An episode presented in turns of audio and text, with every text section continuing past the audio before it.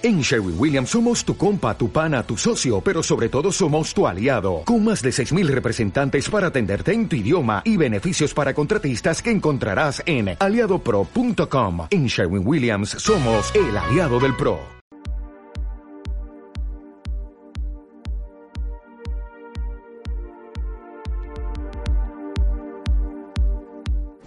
So an organization is set to deliver on a business model, not the other way around. So if any company in a transition trying to adjust to the digital era and all that speed of innovation, they suddenly face new and different business models and value propositions. So the challenge is moving backwards. What's the type of organization? What type of organizational design we have to put in place in order to deliver on that new business model. And my suggestion is to structure your mindset in the following way. Basically, we need to answer to three questions. How to organize, how to work, and how to lead. Why?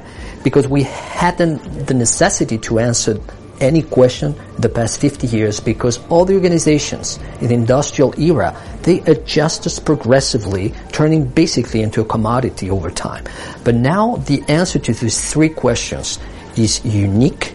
So that means that the way you design your organization in the digital era in order to tackle all the business challenges has the potential to become a competitive advantage, sustainable over time.